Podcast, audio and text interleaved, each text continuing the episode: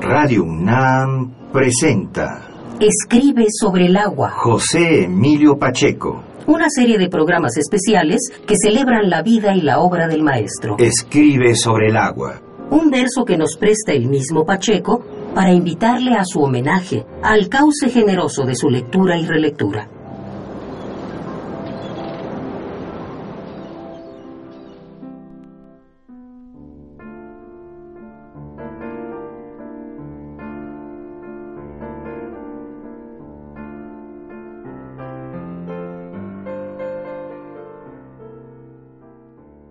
Programa 4.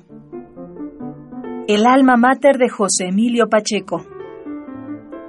Su amiga Elena Poniatowska relata que desde niño José Emilio Pacheco tuvo buenas aptitudes de investigador. Algún día, cuando su familia estaba reunida en la sala, tuvo la idea de preguntar. ¿Qué es un fornicador? En ese momento, su tía Socorro lo salvó de cualquier reproche al contestarle. Hay unas cajas de vidrio en que puedes meter hormigas para observar sus túneles y sus nidos. Se llaman formicarios. Formicador es el hombre que estudia las hormigas. A partir de entonces, su obsesión por las palabras lo llevó a escribir más de 800 páginas de poesía, narrativa, ensayo y periodismo. La formación académica de José Emilio empezó en la preparatoria, en el Centro Universitario México, donde asistió a los cursos de José Enrique Moreno de Tagle, figura determinante en los inicios de su carrera. En ese entonces entabló amistad con Juan José Arreola y se interesó por el teatro. Prueba de ello son las piezas en un acto, La Reina, 1958, y El pasado lo guardan las arañas, 1960. Él mismo recordaría esa época unos años más tarde. Moreno de Tagle dio clases de literatura a un gran número de escritores mexicanos, desde el propio García Terrés a Felipe Garrido. Él iniciaba la clase con un dictado. Al terminar, nos leía el texto con todos sus signos para que corrigiéramos nuestros errores ortográficos y de puntuación y nos calificáramos con base en la honradez interna y secreta. No olvidaré entre aquellas páginas las de Borges, Azorín y Guzmán, tampoco las que tomaba de la revista de la universidad. Gracias a Moreno de Tagle, adquirí la costumbre de buscarla cada mes. Costaba dos pesos y estaba impresa en papel couché. Me gustaría decir que a los 15 años me forjé el propósito de colaborar alguna vez en ella. En realidad ni siquiera se me ocurrió. La revista, el director y sus colaboradores me parecían habitantes de un mundo al que yo nunca iba a pertenecer.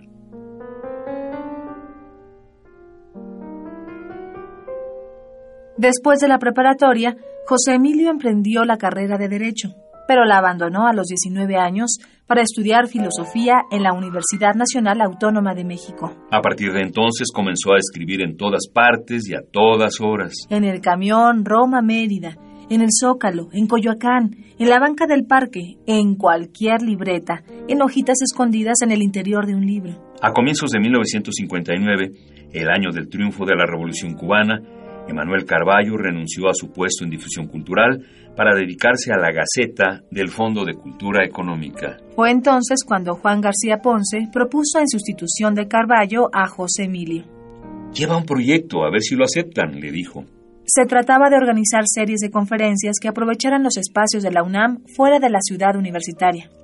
Su postulación fue aceptada y en marzo de ese año comenzó a trabajar en el décimo piso de la torre de la rectoría. Estaba a punto de cumplir 20 años e iba a permanecer allí durante los siguientes seis. En torno a esta época, él recordaba. Nunca dejaré de agradecer cómo trataron al recién llegado, quienes se hallaban establecidos de tiempo atrás en difusión cultural y quienes en la dirección de publicaciones compartían en aquel momento las oficinas.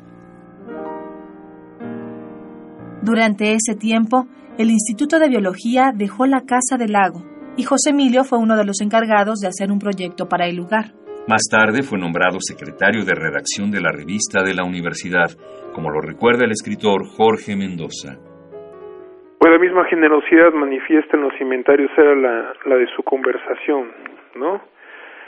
Eh, básicamente, más que un diálogo, era una oportunidad de escuchar a una persona que eh, conocía la literatura mexicana como pocos la van a conocer. ¿Por qué razón? Porque además de haber leído las obras, de haber organizado un corpus, de haber intentado reinterpretaciones sobre el siglo XIX, conversó con las principales figuras eh, de, nuestra época, ¿no? Él pudo hablar, desayunar, comer, conversar por teléfono con muchos intelectuales, por otra razón que lo liga precisamente también con la Universidad eh, Nacional Autónoma de México.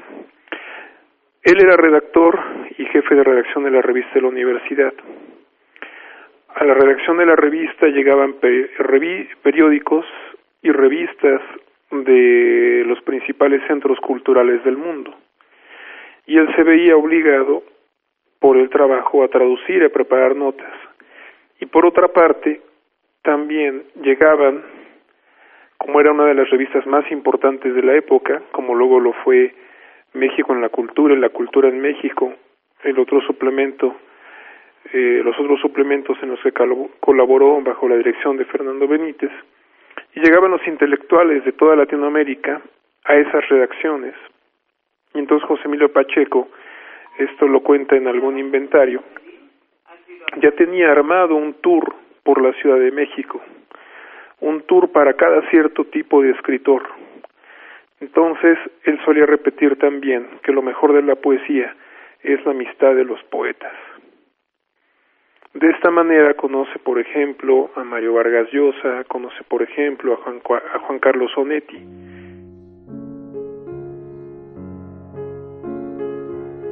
Cuando José Emilio Pacheco trabajaba en la revista de la universidad, su jefe, Jaime García Terrés, le pidió escribir la sección Simpatías y Diferencias, con breves reseñas hemerográficas. Más adelante, dentro de la máxima casa de estudios, tuvo una larga trayectoria, como nos dice el escritor Gonzalo Celorio. José Emilio Pacheco se desempeñó en la universidad en el ámbito de difusión cultural, en la época sobre todo de Jaime García Terrés.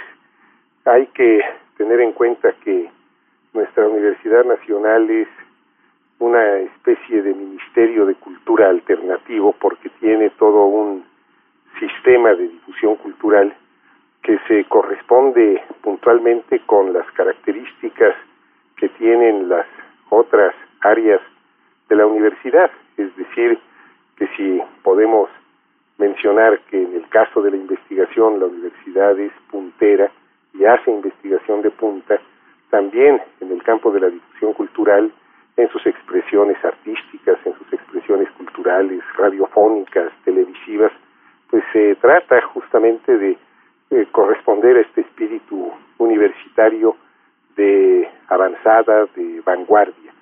Y esto ha hecho que en el ámbito de difusión cultural pues se hayan desarrollado muchísimas actividades.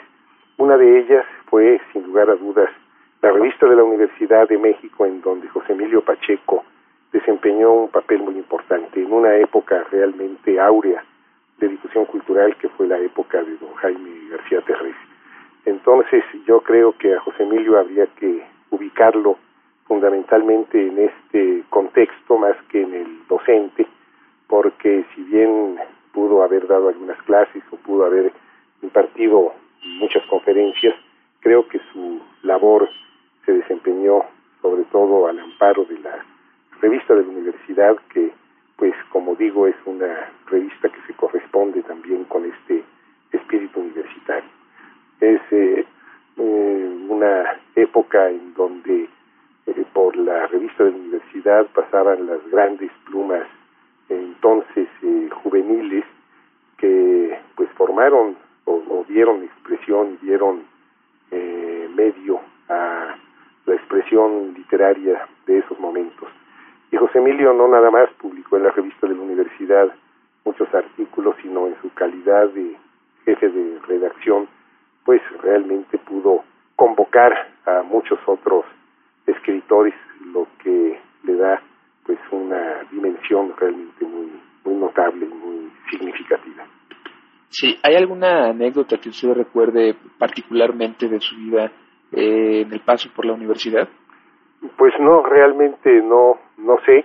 sé que entonces difusión cultural estaba en el décimo piso de la torre de la rectoría, me decían que era el pésimo piso, porque ahí, bueno, pues concurría toda esta especie de fauna artística y cultural y literaria de la época. Yo siempre he dicho que difusión cultural es como la loca de la casa, de la máxima casa de estudios. Y entonces, eh, bueno, pues ahí siempre había una gran, gran actividad, ¿no? Hay que tener en cuenta que también en el mismo campus de Ciudad Universitaria se encontraba entonces Radio Universidad y bueno, pues la expresión de la revista también se manifestaba de alguna forma en las frecuencias de Radio Universidad. En la UNAM también fue catedrático, director de la Biblioteca del Estudiante Universitario, investigador del Instituto Nacional de Antropología e Historia y del Centro Universitario de Teatro de la UNAM. Además, en nuestra emisora fue productor de varias series. La primera de ellas, de 1963, es El mundo de la ciencia ficción, escrita y producida por él mismo y por Carlos Monsiváis. Para el 11 de diciembre, primer programa de la serie El mundo de la ficción científica, producción de José Emilio Pacheco y Carlos Monsiváis, con Rodríguez Llerena, Bernardino Enríquez y Sergio de Alba.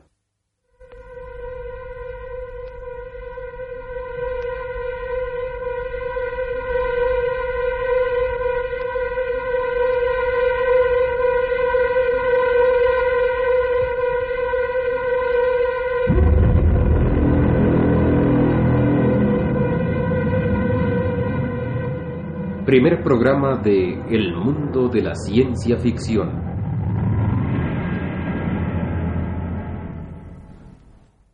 Productores José Emilio Pacheco y Carlos Monsiváis.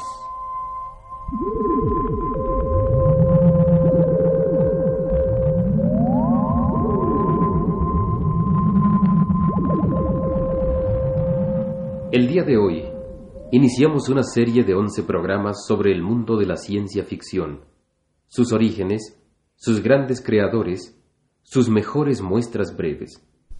En 1964, la science fiction o ciencia ficción, más que un género literario, es un estado de ánimo internacional. Alfonso Reyes describía esta situación y nos introducía un panorama de barricadas en las calles y proyectiles intercontinentales. En los últimos años se nota una verdadera fiebre de anticipaciones, descuentos sobre letras pagaderas dentro de unos lustros o unas centurias. Son estos años los del radar y la física cuántica, la energía atómica y los satélites, los primeros cosmonautas, la bomba de hidrógeno, el psicoanálisis. Edades iniciales de la gran era científica que hacen cobrar a la ciencia ficción vigor inusitado. Cinco años después, realizó el programa Rilke en su centenario. Pero además de hacer radio, José Emilio Pacheco también escribió historias para ser llevadas al cine. Rainer María Rilke en su centenario programa número 1 para el 2 de diciembre del 75.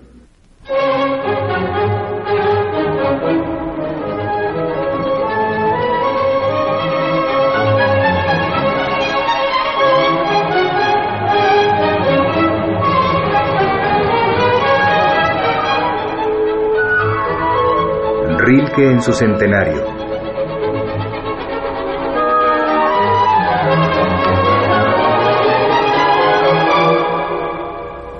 Una serie a cargo de José Emilio Pacheco.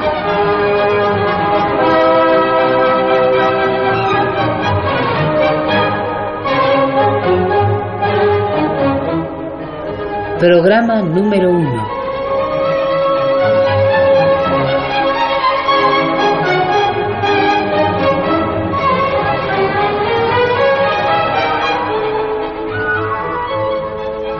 El próximo viernes 5 de diciembre se cumplen 100 años del nacimiento de Rainer María Rilke. Al medio siglo de su muerte, ya parece haber un acuerdo casi unánime en considerar a Rilke el mayor poeta que ha escrito en lengua alemana después de Goethe y Hölderlin. Y no se puede soslayar su contribución a la prosa narrativa que engendró una novela muy diferente a la escrita en la época clásica del realismo. Pocos escritores alemanes han tenido tantas traducciones al español como Rilke. Su influencia fue decisiva en grandes poetas como Luis Cernuda, y no tanto directamente como a través de la poesía norteamericana, Rilke ha dejado una huella secreta en la lírica hispanoamericana de los últimos tiempos. El cineasta Arturo Ripstein decía que Pacheco hacía de los guiones literatura. Cuando le pidió que hiciera el guion de su película El Castillo de la Pureza, basada en una noticia verídica, José Emilio dijo, Sí recuerdo el caso. Por cierto que la familia de la que se trata vivía en la calle Independencia. Era un tipo de clase media, fabricante de raticidas, que encerró en su casa a su esposa y a sus tres hijos, inculcándoles extrañas y rígidas teorías morales y cuyos resultados fueron espeluznantes. Resultó tan formidable la sinopsis presentada por José Emilio que la productora de cine, Clasa Films, aceptó de inmediato el proyecto. Así se hizo El Castillo de la Pureza, cuyos argumento y guion, precisamente, fueron galardonados con dos Arieles.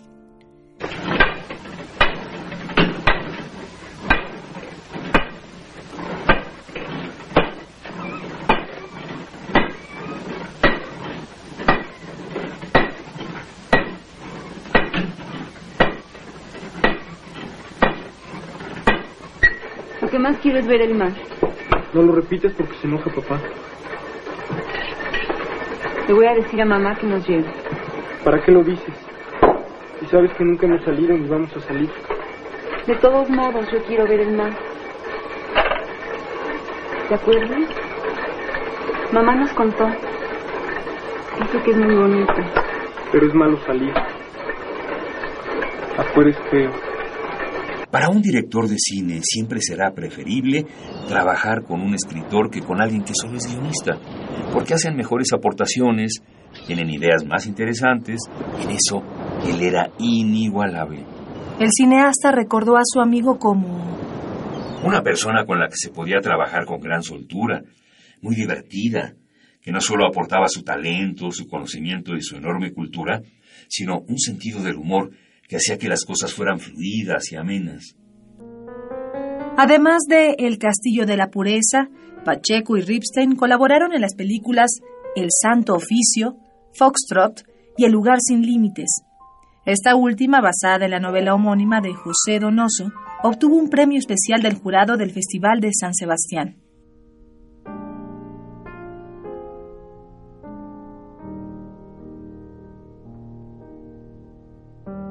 Estaban de moda Sin ti, La Rondalla, La Burrita, La Múcura, Amorcito Corazón. Volvía a sonar en todas partes un antiguo bolero puertorriqueño. Por alto esté el cielo en el mundo, por hondo que sea el mar profundo, no habrá una barrera en el mundo que mi amor profundo no rompa por ti. Fragmento de Las batallas en el desierto de José Emilio Pacheco. La obra de José Emilio Pacheco también fue adaptada al cine y a la música. Las batallas en el desierto fue llevada a la pantalla grande por Alberto Isaac en la película Mariana Mariana. De la misma novela, el grupo Café Tacuba compuso su famosa canción Las Batallas, incluida en su álbum debut, lanzado al mercado discográfico en 1992. En teatro fue llevada a escena en el año 2011 con una adaptación de Verónica Maldonado bajo la dirección de Galí Martínez. De la misma novela, el grupo Café Tacuba compuso su famosa canción Las Batallas, incluida en su álbum debut, lanzado al mercado discográfico en 1992.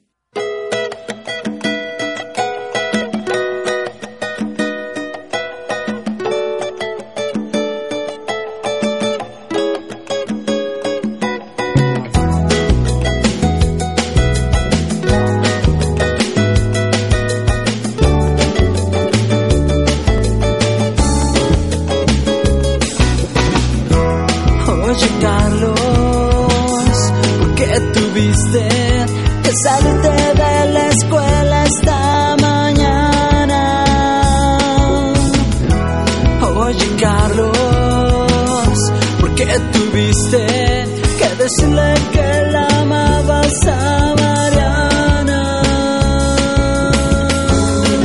La escuela se corre el rumor y en tu clase todo el mundo se enteró y en tu casa mamá te preguntó si acaso fue tu hermano quien te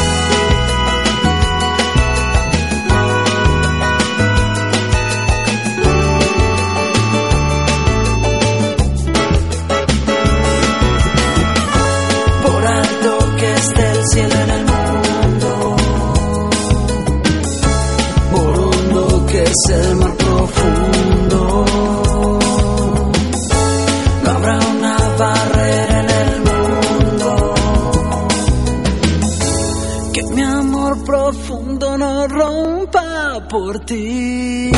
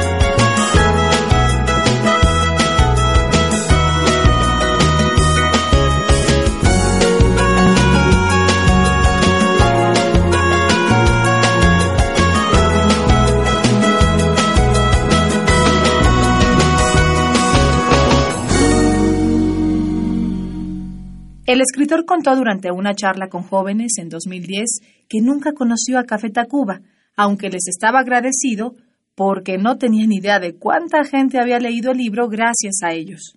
En 1995, la Orquesta Sinfónica de Nuevo León adaptó la obra El Reposo del Fuego con la composición musical de Gustavo Farías García.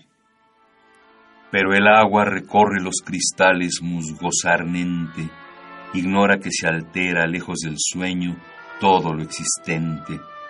Y el reposo del fuego es tomar forma, con su pleno poder de transformarse. Fuego del aire y soledad del fuego, al incendiar el aire que es de fuego. Fuego es el mundo que se extingue y prende, para durar fue siempre eternamente. Las cosas hoy dispersas se reúnen y las que están más próximas se alejan. Soy y no soy aquel que te ha esperado en el parque desierto una mañana, junto al río irrepetible en donde entraba, y no lo hará jamás, nunca dos veces, la luz de octubre rota en la espesura. Y fue el olor del mar, una paloma, como un arco de sal, ardió en el aire. No estabas, no estarás, pero el oleaje de una espuma remota confluía sobre mis actos y entre mis palabras, únicas, nunca ajenas, nunca mías. El mar que es agua pura ante los peces, jamás ha de saciar la sed humana. El reposo del fuego, poema de José Emilio Pacheco. Como poeta, narrador, ensayista e incluso en su faceta como guionista, José Emilio dejó huella en la UNAM como uno de sus alumnos más destacados. Celebramos ciertamente su trayectoria dentro de esta casa de estudios con su poema Obra Maestra, leído por él mismo. Tres poemas en prosa. Obra maestra. ¿Cuántos adjetivos podría acumular mi orgullo ante la obra maestra recién salida de mis manos? Tersa, irisada, plena, perfecta, incomparable. Avanza por el aire hasta chocar con invisibles arrecifes y hacerse nada, añicos de nada.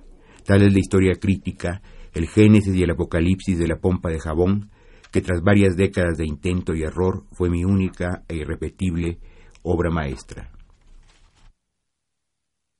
Transmutaciones. Vuelvo la vista a un año remoto. No me sorprende lo muerto que existe en él. se halle donde se encuentre, sino su atroz perduración en este otro mundo. Perduración, lo sé, no es la palabra. ¿Cómo llamar a lo que se teje y se desteje sin tregua? Muchos actores de entonces sobreviven en el gran teatro. Interpretan papeles que se hubieran dicho impensables. Por supuesto, varios se fueron y siempre habrá recién llegados a la compañía. Pero nosotros, ¿qué transmutaciones?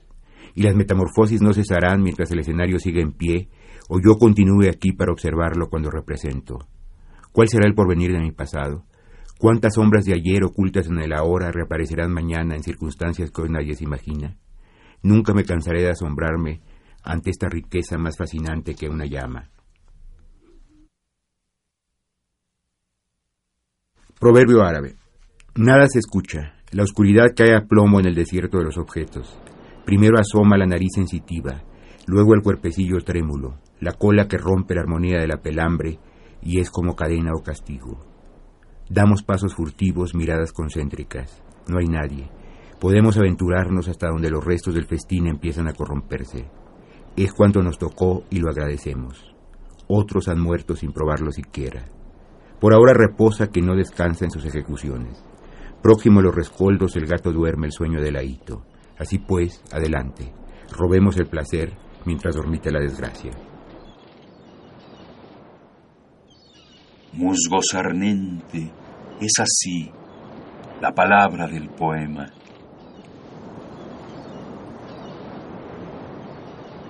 Esto fue Escribe sobre el agua.